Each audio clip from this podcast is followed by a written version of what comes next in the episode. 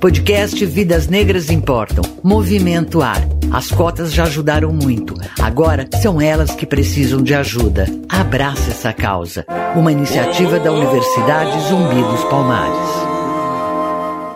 Neste episódio, a presidente da UNE, União Nacional dos Estudantes, Bruna Brelas, fala sobre a importância da renovação das cotas e da necessidade de mudanças na lei para garantir a permanência dos alunos nas universidades.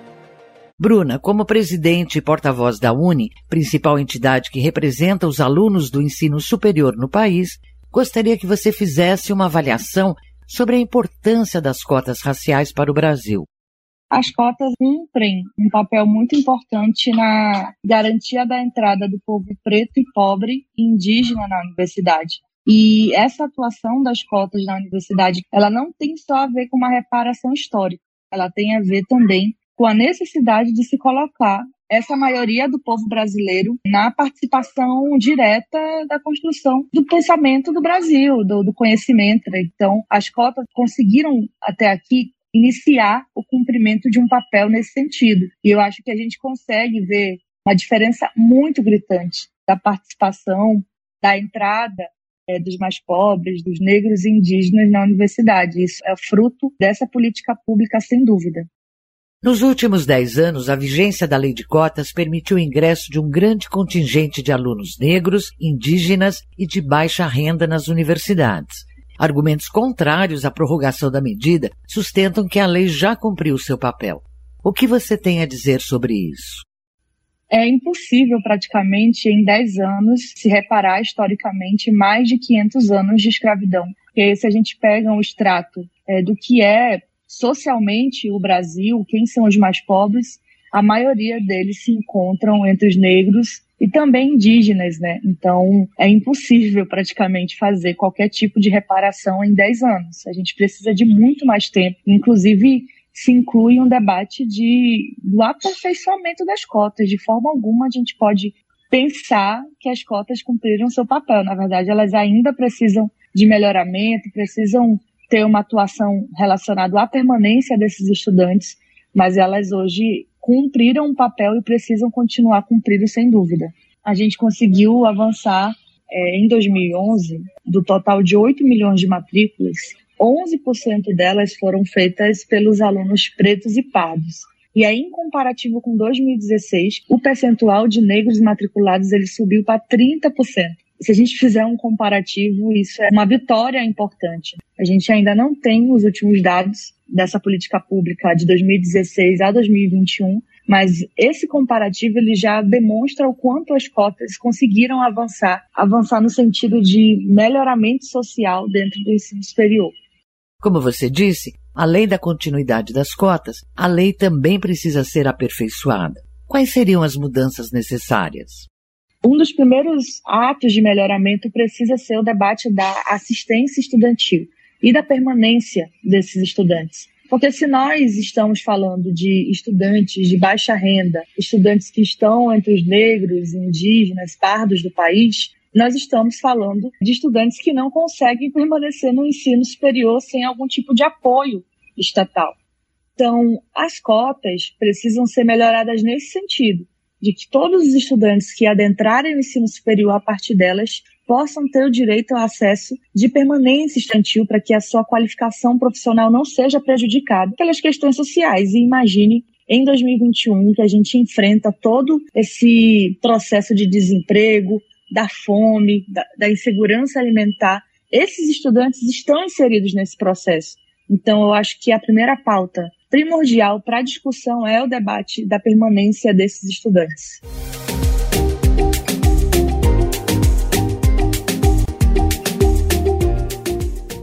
O acesso à universidade, mesmo com a política de cotas, já é um grande desafio para muitos jovens.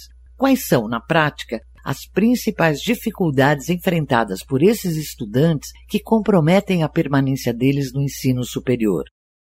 Olha, eu acho que nesse momento, e inclusive é importante colocar esse debate, porque hoje o Brasil enfrenta um apagão de dados, né? Hoje, todos os institutos de pesquisa que atuam para que a gente tenha informações nesse sentido, inclusive para fazer ajustes, fazer viabilidades de de permanência estudantil, eles estão invisibilizados. Hoje existe um apagão geral desses dados. Mas eu tenho certeza que a maioria desses estudantes que entraram pelas cotas, eles têm sérias dificuldades de permanecer no ensino superior. A gente pega isso por casos empíricos, né, no dia a dia, quando a gente vai dialogando com alguns estudantes a gente percebe a imensa dificuldade de permanência. E isso é um debate que precisa ser enfrentado pelo Estado brasileiro. Então, a gente acredita que existe uma maioria aí que não consegue permanecer porque as desigualdades sociais têm afetado esses estudantes e não têm deixado com que ele se foque e priorize na sua atuação dentro do ensino superior, na garantia da participação do tripé educacional, do ensino, pesquisa e extensão. A pandemia cumpriu um papel nesse sentido, né, do lado negativo. Os estudantes não estão tendo mais viabilidade de permanecer porque estão dentro de uma crise, por óbvio. Esse debate de conectividade, de garantia de acessos remotos à sala de aula tem é, afetado bastante esse estudante. Eu lembro que eu fui ao estado do Amazonas e eu reuni ali com alguns estudantes e uma dessas estudantes levantou chorando, dizendo que ela tinha um celular e ela tinha que dividir esse celular com os irmãos dela que estudam no ensino médio. Então, por óbvio, ela não conseguia ter acesso às aulas de forma qualitativa, porque primeiro que ela não tinha conectividade suficiente, ela não tinha os equipamentos necessários, um notebook, um espaço qualificado para ela sentar e estudar naquele momento, que já é difícil ter que estudar remotamente num novo formato.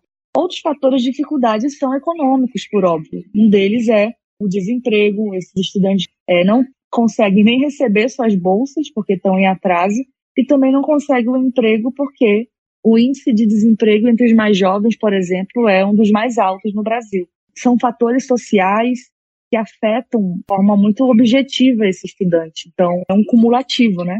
Além do debate também da saúde mental desses estudantes. Assim, a gente percebe um, uma gama é, de estudantes que passam por diversos casos de depressão, é, de ansiedade, porque não conseguem é, dar viabilidade ao ensino superior e precisam dar conta de diversas outras situações da vida cotidiana dele. Então, esses enfrentamentos a gente tem colocado em pauta também relacionado ao debate da permanência estudantil.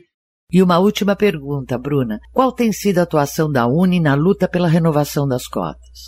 Olha, a gente inclusive participou do lançamento da campanha Cotas Sim, de iniciativa da Universidade Zumbi dos Palmares, e a gente acredita que é preciso haver mais uma atuação de mobilização dos estudantes e também uma atuação institucional, ou seja, que essa mobilização estudantil da comunidade acadêmica, de professores, de cientistas do movimento negro possam ajudar na pressão social dentro do Congresso Nacional pela garantia da permanência da lei, mas também pelo seu melhoramento nesse sentido. Também, óbvio, da gente procurar os setores de pesquisa para entender que foram esses 10 anos e por que a permanência das cotas é importante.